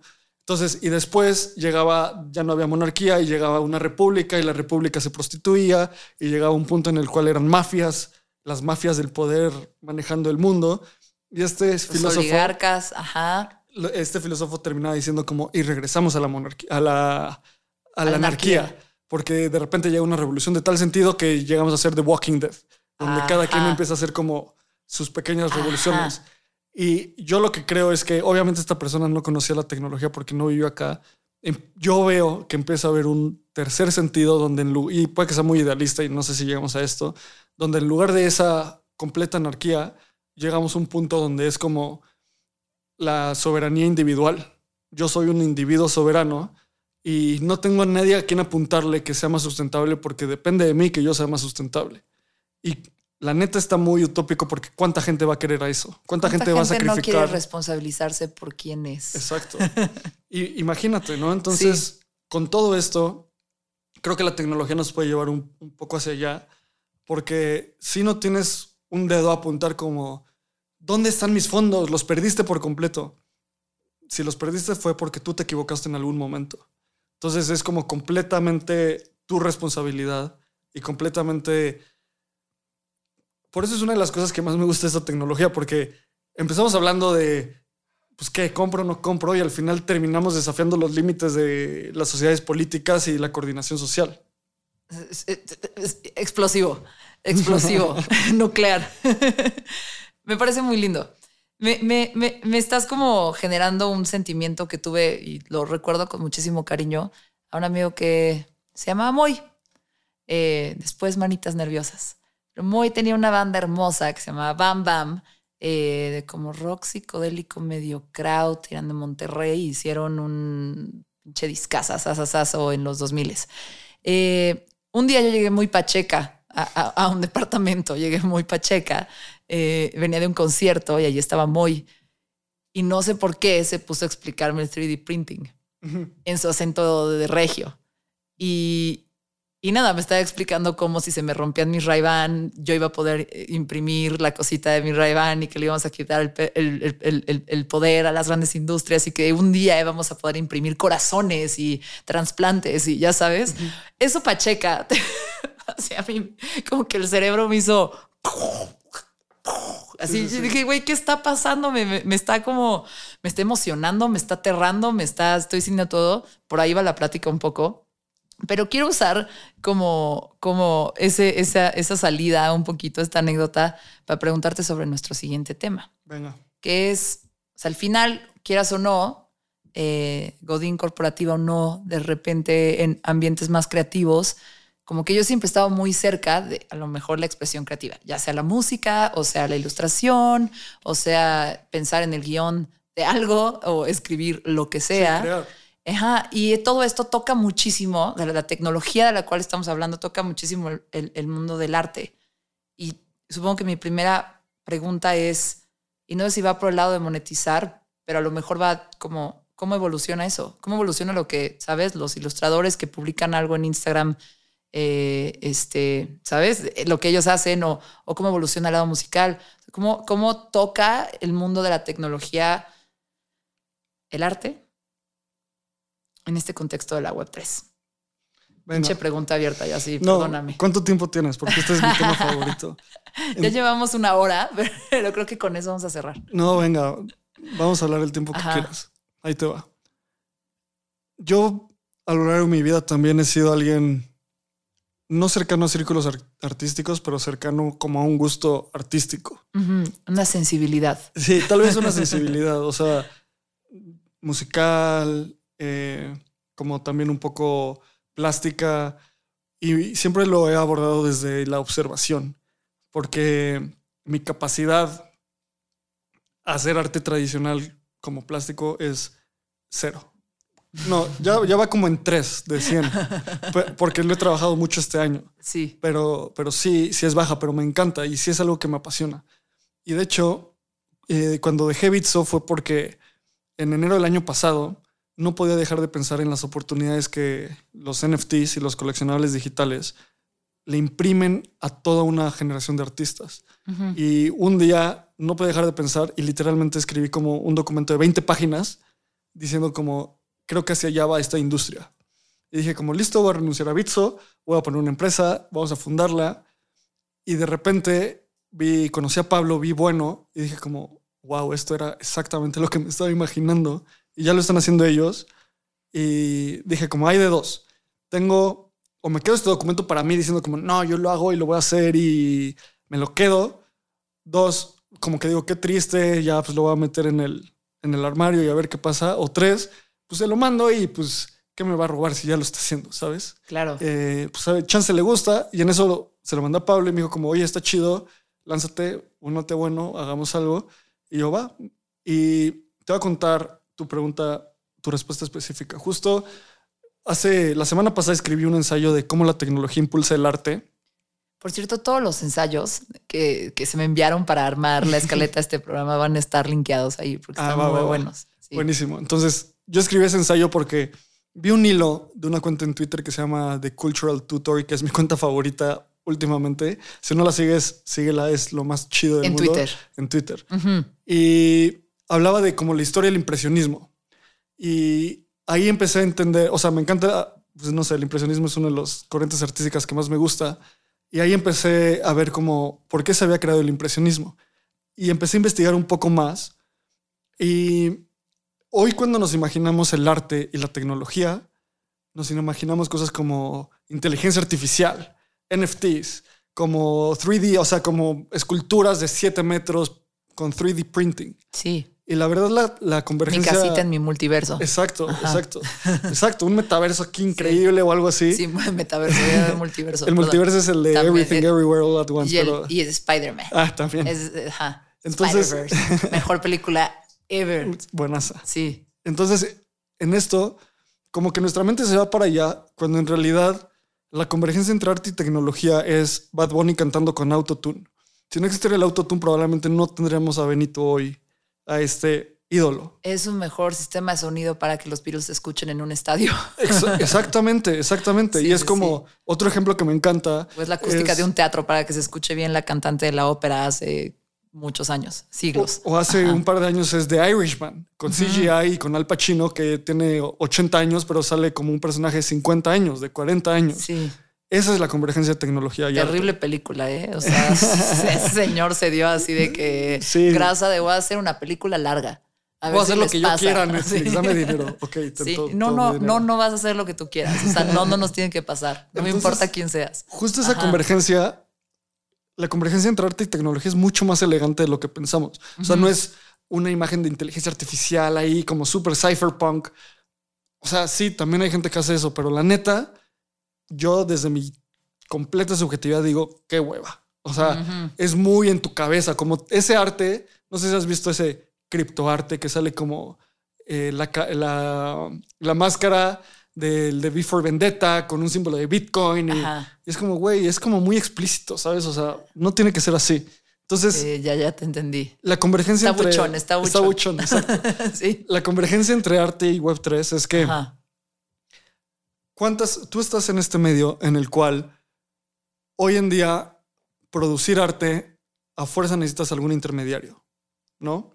Necesitas una disquera o necesitas Spotify, necesitas, a fuerza necesitas un intermediario, ya sea ilustración, ya sea música, ya sea lo que sea. Cuando nació el Internet, había, hay un modelo mental que me encanta que decía como de tener, de necesitar una audiencia de un millón de personas que vean tu programa, un anchor de una televisión, ahora solo vas a necesitar 100 mil personas que se suscriban a tu newsletter y te paguen 10 dólares al mes o, no sé, 10 dólares al año y ya tienes un millón de dólares. Entonces, hubo una reducción de atención de 10 veces. Con la Web3 va a pasar que ya no necesitas un newsletter, necesi- ya no necesitas 100 mil personas, necesitas mil personas que te compren o 10 mil personas que te compren arte a lo largo de tu historia, donde cada uno cueste, no sé, mil pesos, y ya con eso vas a tener, vas a poder costear esto. ¿Y cómo vas a lograr esto? Porque en la Web3 se trata de eliminar intermediarios. Tú creas tus coleccionables digitales, tú creas tus NFTs y en ese momento ya no tienes que ir por un intermediario para venderlos. Hay herramientas tecnológicas que te ayudan a hacer todo eso. Pero si vendes una, una, una ilustración en 100 dólares, te va a llegar a ti ese dinero. Hay un, un ejemplo que me encanta, que la neta, yo no soy fan de Steve Aoki. Como que también se me hace como muy buchón así de que te aviente pastelazos. Sí, sí, sí. Y él cuenta que por un año de vender NFTs hizo la misma cantidad de dinero que en toda su carrera musical. Porque para un millón de streams te paga como en, en Spotify, te paga tipo, no me sé bien los datos, pero Sí. te paga menos de 10 dólares. Y de ese millón de personas, ¿cuántas personas estarían dispuestas a comprarte un coleccionable digital de 10 dólares? Con una que lo haga, tienes la misma cantidad de dinero Ajá. que, o más que un millón de reproducciones en Spotify. Entonces, imagínate esto que en lugar de que cuando tú vendas tus tickets como banda. Luego yo entiendo por qué los Crypto Bros quieren quitar, chiquitear la información de. Sí, exactamente. No se vale. O sea, entonces imagínate que en lugar de vender. Luego te va a mandar también un hilo de Twitter que escribí hace tiempo de. ¿A cuántos conciertos has ido en tu vida, Susi? No, no, ya ni siquiera. Hay bandas que creo que no he visto. Sí, Ah, una que ah, se ya, dedica ya. a eso. Hay o sea, bandas, que ya viste y crees que no has visto. hay bandas que hago un berrinche para ir a ver y que en el festival todos mis amigos tienen que ir a ver esa banda porque yo jamás la he visto y es de las bandas que más me han gustado en mi vida y jamás he podido yo ver esa banda. Y ya cuando estoy ahí es como, verga, sí la vi. ya, la había, ya había estado aquí. Exacto. Sí, pero bueno, muchos. Ajá. Eh, Se me ha ido lo que pude haber invertido en Bitcoin en conciertos para también. nada. O sea, los conciertos es como la mejor inversión del mundo. Bueno, no sé si la mejor, pero entonces yo también he ido a algunos y yo fui el güey romántico que a los 16 años empezó a guardar sus boletos de Ticketmaster. Desde que eran moraditos o hasta antes. Naranjitos y se degradaban, se empezaban a O sea, deslavar. sí. ahorita yo creo que chance el boleto de Arcade Fire en el 2010 ya no se ve nada, pero en mi cora sabe que es ese concierto. ¿Qué pasa? ¿Cómo sé? ¿Cómo te pruebo a ti que yo fui a ese concierto? Tienes que confiar en mí, ¿no? Tienes que decir como, no, no, no, sí, pues, Sí. pues no sé, va, hablemos del setlist. Si eso estuviera en la Web3, si yo hubiera comprado ese boleto en la Web3, hubiera sido como, le hubiera llegado a Arcade Fire el 95% del dinero y yo tendría una prueba a posteridad que fui a ese concierto. Entonces, imagínate cuánto costaría el boleto del último concierto de Frank Ocean como memorabilia, que ya no es un ticket, es un visual Sí. con Frank siendo adorable y cantando muy bonito. Y que, o sea, si hay gente que el arte objeto es algo gigante, hay gente que compra la guitarra de Jimi Hendrix, la plumilla de George Harrison, el bajo de Paul McCartney, el boleto. Una, a mí donde me voló la cabeza es que compran latas de Coca-Cola en 60 mil dólares. La memorabilia física está, va a existir por siempre. La memoria, la memorabilia digital también. ¿Y cómo va a ser? Estoy hilando muchas ideas, pero Sí, sí, sí. entonces el Estamos siguiente, llegando ahí, vamos a llegar ahí. Sí, sí, sí. el, el siguiente elemento es, el primer elemento es una transacción directa entre el artista y el fan, sin tener que tener un, un intermediario. Entonces todos tus amigos y amigas que tienen ilustraciones en Instagram, que tal vez trabajan en una agencia y les caga, pero les mama dibujar, tal vez si vendieran, si tuvieran acceso a estas tecnologías que lo pueden hacer, eh, y ahorita podemos decir cómo. Con bueno NFT. Sí, con, con buen NFT. Eh, si vendieran 10 ilustraciones al, a- al mes en 3 mil pesos, que seguro hay alguien en, Jap- en Japón, en Estados Unidos, en Alemania, en Argentina dispuesto, dispuesto dispuesto a pagar eso, pues ahí listo, tienen más liquidez. La segunda es que esto deja un rastro digital descentralizado. Entonces, y sigamos con el ejemplo de Frank Ocean. Yo compré el boleto y luego me quedo con una, un pedazo de memorabilia digital en mi cartera. Y por último, ¿qué pasa si Frank Ocean 20 años después dice como regresé? Solo la gente que puede, que fue a mi último concierto, va a poder comprar mi boleto. No preventa Ticketmaster, no preventa Tu Citibanamex. única prueba es ese NFT. Tu única prueba es que fuiste, es que lo tienes. Y si lo vendiste hace 15 años, pues listo, perdiste la oportunidad de volverme a ver. Pero si lo tienes, ¿y sabes cuánto va a costar el boleto? 100 dólares, porque eres mi fan. Nada de search prices con Taylor Swift, nada de esas cosas. Y justo es como una prueba de que tú has hecho unas cosas o que has, no sé, has hecho algo y dejas un rastro digital. Entonces, ¿cómo, se, cómo evoluciona el arte? Evoluciona con nuevas técnicas, con nuevas tecnologías y dando el full circle con el impresionismo y el ensayo que platicaba. El impresionismo, además de todas las tendientes ideológicas que impactó, hubo como tres invenciones que fueron críticas para que el impresionismo existiera. La primera fue que la, leyenda cuenta que un día estaban pintando los muchachos impresionistas y uno se quedó sin, azul, sin negro y empezaron a pintar sombras con azul. Y Renoir, la leyenda dice que dijo como en ese momento nació el impresionismo, porque el impresionismo no tiene sombras negras, tiene sombras azules que son más reales. ¿Por qué se pudo hacer eso? Porque en 1840 se inventó un pigmento, que era un pigmento químico, eran una combinación de elementos químicos que generaba un azul muy, muy intenso y con un suministro constante en París.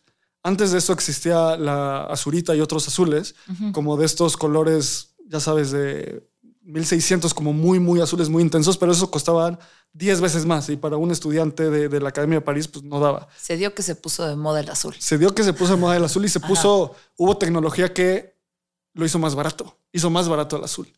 La segunda fue tubos de pintura, así los que los que vemos, o sea, el, impresionista. Las pastas de dientes de pintura. Exacto, las pastas de dientes de pintura. Monet iba al hiperlumen de 1850 en París y podía comprar ese, ese, tubo de pintura que antes no existía. Y sin eso. La imagen se me hizo hermosa. y sin eso, no hubieran podido aventarse sus pinturas a su mochilita e irse a pintar en aire libre, que era algo muy elemental del Yo impresionismo. Me acuerdo de mi clase de historia del arte, que también era. No sé si me estoy equivocando, ya me dirás que no, pero también era porque empezaba toda la fotografía y si querías algo completamente real, pues ya no hacías una pintura, ya no estabas la ilustración de la menina, bueno, la pintura de la menina, así el retrato perfecto, porque ya alguien ya le había tomado una foto a la princesita. Exactamente. eso es algo que es como la tecnología ya avanzó hasta cierta forma que, que te... Que, te, que empuje el límite. Que, que empuje el límite, que ahora lo que puedes hacer es más bien capturar una emoción o capturar cómo, cómo lo recuerdas, que creo que es porque tú puedes, o sea, tú no te acuerdas y te acuerdas de una foto perfecta HD, te acuerdas de una emoción, te acuerdas como hasta... Claro. Yo no, yo, mis recuerdos no son HD. No, para nada. Y menos esta edad y después de tanta marihuana que te estaba contando. Eh, ok, entonces también iba por ahí. Por supuesto. ¿Quién quiere una pintura hiperrealista cuando puede tomar una fotografía? Ya. Y, la tercera, bueno, la cuarta tecnología también era la fotografía, pero eso es como...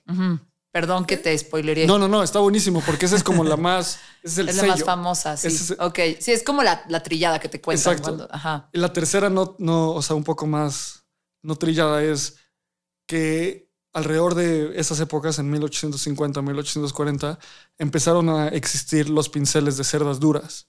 Antes existían casi puros pinceles de cerdas suaves, entonces las líneas eran muy marcadas, muy definidas. Aquí una pincelada con un pincel de cerda dura marcaba como pues el clásico Van Gogh, que son como pum, pum, pum, pum, pum. Entonces, tres convergencias tecnológicas nos llevaron al impresionismo. No digo que las convergencias tecnológicas que pasan en la Web 3 nos van a llevar hacia allá.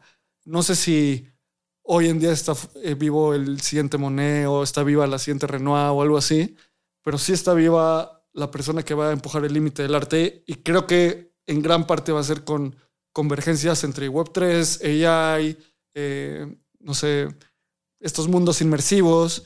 Entonces simplemente estar ahí es muy emocionante. Ok, está bien, voy a intentar estar ahí. Y ahora voy a intentar estar ahí porque tú me trajiste un regalito, eh, porque eres una persona muy educada. Muchas gracias. Y me trajiste un regalito, me metiste a la web 3 así, bien fácil, bien rápido, en cinco minutos. Así debe ser, ¿no? sí, pues bueno, Bitso me costó un chingo de trabajo y me rendí, pero, pero, pero bueno, ahorita lo que me vas a... cuéntales, tú diles. Mira, yo creo que... ¿Te, ¿Viste cómo te pasó? tú, explica, tú explica lo que acaba de pasar antes de que empezáramos a grabar este episodio. Eh, mira, para mí es muy simple, como mientras menos fricción haya en la adopción de una tecnología, hay más potencial para el crecimiento. Entonces, si yo te digo como baja este wallet, guarda tus, tus llaves privadas, tus palabras, mételas ahí, ¿eh? Porque puede que te la roben. Es como, mm, pues chance no lo quiero hacer, me da miedo. Sí. Pero si llega alguien y te dice como, bueno, más bien, lo que yo hice fue, generé un NFT, que es la portada de Mezclas Abruptas, con, me, me encantó mucho porque solo le puse la fecha de hoy. Entonces parece que es como un vinil. Ah. es como de estas, de estos eh, TikToks de cualquier foto que parece un vinil. Ajá, ajá, ajá. Y con esa portada parece que está seriado y así. Y, y sutilmente tiene algo de Web3 ahí, pero muy en el fondo. Y lo único que tú vas a tener que hacer va a ser abrir una wallet que te va a ayudar. Te va a mandar ese NFT y por siempre vas a poder tener ese NFT pues en tu cartera. Y si Y si mezclas abruptas se vuelve un Joe Rogan, voy a poder hacer dinero de eso. Vas a poder hacer dinero. O hoy mismo, mañana mismo podrías. Esto es una, un NFT que es uno de uno. Ujú. Hay otros formatos que se llaman ediciones abiertas, open editions, que son como prints, que tú dices, este es mi arte, Ajá. tú lo puedes comprar durante los próximos 10 días. Entonces es como si tú tuvieras, Ya, ya, ya, como si tuvieras como varias litografías de una misma obra, ¿no? Es como numeradas, hay 100, es, es lo mismo. eh, eso, es, eso es una edición limitada, porque solo tiene 100. Ok, ok. Entonces, si llega las- la persona 101, pues ya no le puedes vender más. Ah, pero pueden tener la misma. Sí, ya te entendí. Puede ser tener la misma versión varios. Exacto. Ya, ya, ya, ya, ya. Entonces, si tú quisieras, Ajá. Mezclas Abruptas podría ser una edición abierta, una open edition, y que la gente lo compre. ¿Y qué beneficios le puede dar? Apoyar al podcast, apoyar como todo el entretenimiento que se da. Apoyen la producción de mezclas abruptas, por favor. Sí. Entonces, o sea, es esto como antes, ¿cómo hubieras podido hacer eso? Qué flojera para empezar, como a qué cuenta de banco lo pongo. ¿Cómo sé que el arte que les, o sea, les voy a dar un copy paste de una imagen digital o les voy a dar algo físico? ¿Qué tal si alguien me lo quiere comprar en, bueno, iba a ser un país que ya no existe, pero En Yugoslavia, Sí, sí, sí. sí, sí, sí. En Yugoslavia hace 15 años o alguien lo quiere comprar en Alemania, ¿cómo se lo voy a mandar? Alguien quería comprar en, eh, eh, eh, ¿cómo se llama? Alemania del Este. Exacto, Sí. justo. Entonces, ya con esto es, por, por estar en el blockchain, es una imagen irrepetible, única, in- o sea, que nadie, que solo si tú la tienes puedes comprobar que tú la tienes. Porque ya tiene toda la datita del cripto. Tiene toda la data La metida en una base de datos descentralizada que es el blockchain. Que nadie puede borrar esa data. Oye, pues muchas gracias. y momento abrupto, porque hay que terminar este episodio abrupto, porque yo ya estoy muy abrumada de todo lo que estoy aprendiendo hoy. Te quiero hacer una pregunta que siento que ya sé cómo la vas a, a responder después de cómo te he conocido a lo largo de esta hora 22 minutos.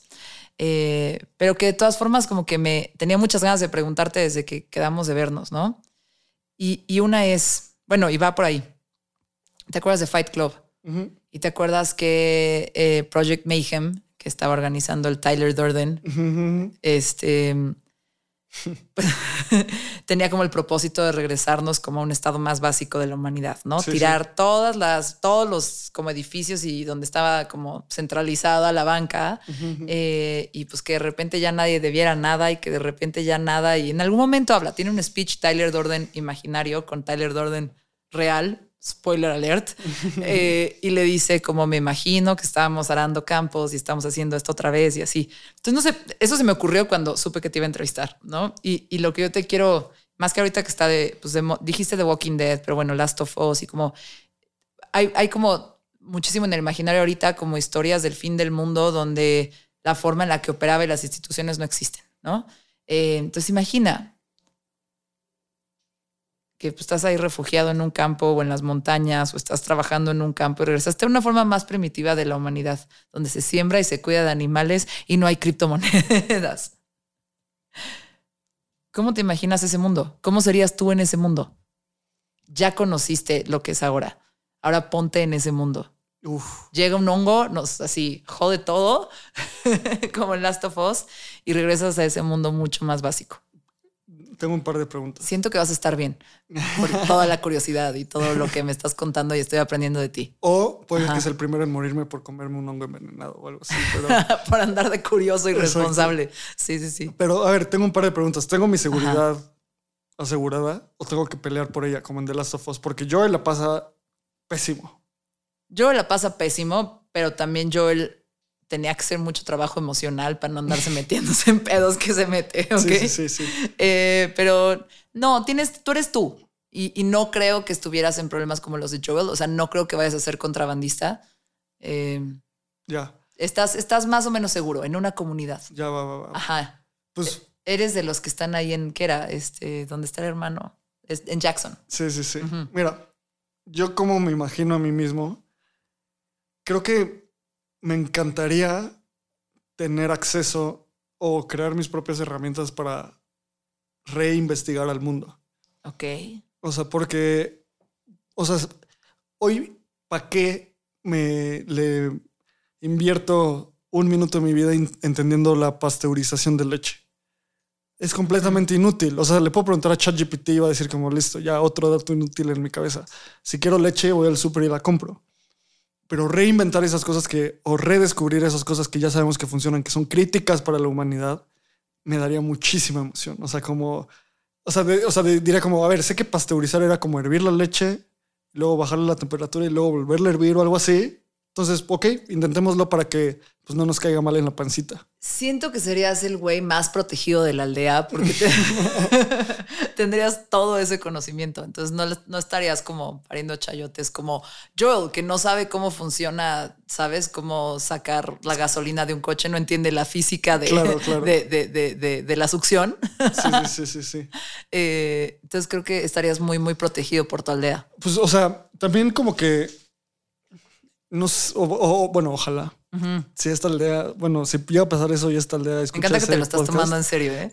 pues es- me enc- o sea, los juegos de haría sí son de mis juegos favoritos. Sí, sí, sí. Eh, pero igual como que, no sé, también hay un factor humano muy básico que le da miedo a la información.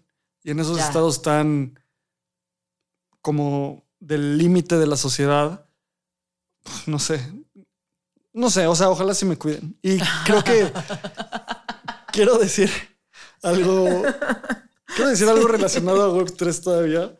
Me encantó. Hubo, hubo muchísima como. Fue como, no, no sé cuál es la palabra, porque sí fue me- medio melancólico. Ojalá sí me cuiden. No, pues sí, o sea, también como, pues pelearía un poco, porque, Tendrías que pelear un o poco. sea, también soy de esas personas que diría como, no, vivir está chido y si necesitamos pelear. Por ejemplo, Yo sería buena para arrear raza.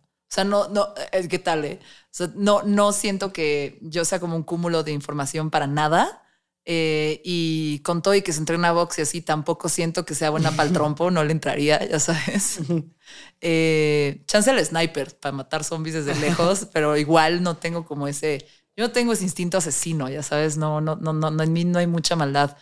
Pero creo que soy, o sea, sí podría como agarrar el megáfono y hacer el pod inmovilizar a la mover- gente. ajá, y tú me dirías qué pedo y yo les diría a ellos qué pedo. Va. Ajá, sí. Por ejemplo, mi personaje favorito de The Walking Dead era Glenn. Es que tú eres un Glenn. 100% eres un Glenn. Hacía la estrategia y todo porque sabía repartir pizza en zona, en, en, en, en- hora pico. Exacto. y, y era muy chido. Pero Sí. quiero, quiero concluir con un último modelo mental de la Web3, que es, Ajá. y eso también es como, puede que sea un poco polémico, pero llevamos más o menos desde la Segunda Guerra Mundial, ya casi, bueno, 80 años, con un dominio hegemónico del Occidente, específicamente de Estados Unidos. Sí. ¿no? El dólar es la, la moneda más importante. Eh, la deuda de muchos países está en dólares. Por años las transacciones de petróleo hacían su, se, se definían en dólares. Muchas cosas en dólares. Hoy en día estamos empezando a ver un cambio a un mundo bipolar entre Oriente y Occidente. Occidente, Estados Unidos, Europa, Japón y pues, todos los demás que nos llevan entre las patas. Eh, es Occidente y Oriente, China y Rusia. Y ya está empezando a haber este como, como choque completamente visible. Cosas como Brasil hablando con China para ver si definen un poco de su deuda en yuanes, eh, Rusia cortando el suministro energético a, a Occidente, muchas cosas por el estilo. Y yo veo eso y no quiero como la geopolítica No quieres alimentarlo. no quiero alimentarlo y también me da como, ¿qué puedo hacer yo para mover eso? O sea, cero puedo hacer. Desde mi punto de vista, prefiero estar invirtiendo mi tiempo construyendo cosas que para mí son interesantes y creo que le pueden ayudar al, al mundo. Como yo veo este mundo de cripto y de la Web3 es que por primera vez en la vida tú puedes tener un opt-out de esos sistemas, como decidir salirte de esos sistemas. No estoy ni en dólares, no estoy ni en yuanes, estoy en otro sistema que puedo o no que funcione. Estoy en Dogecoin. Exacto, estoy en Dogecoin.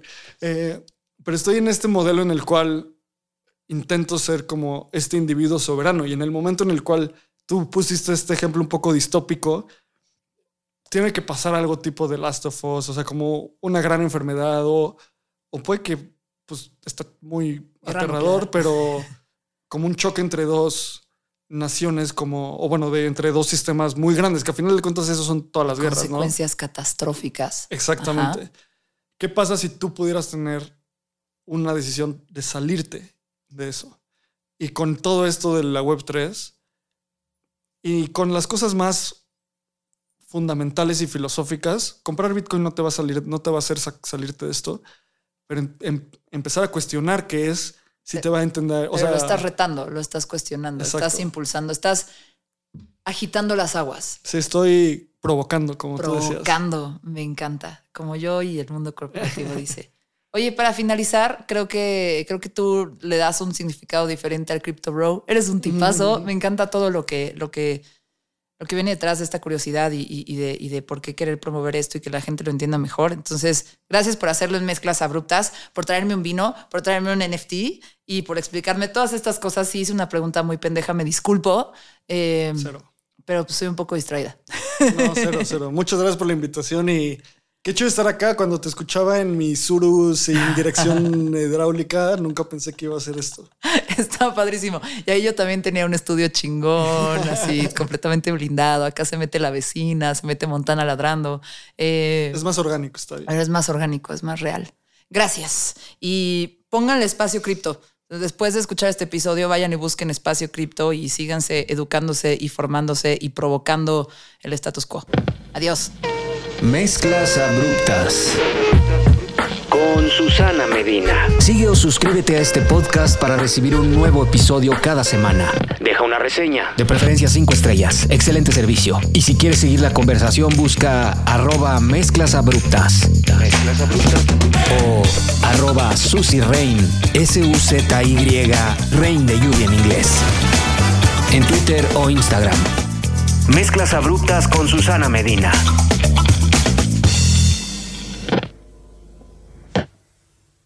Hola a todos, es Dani Di como la voz de Deja el Show. Tu espacio para tener conversaciones no convencionales y salir un poco de lo mismo. Todas las semanas tenemos un episodio nuevo, así que deja de aburrirte mientras manejas, cocinas, limpias o haces ejercicio. No te pierdas Deja el Show en todos los jueves.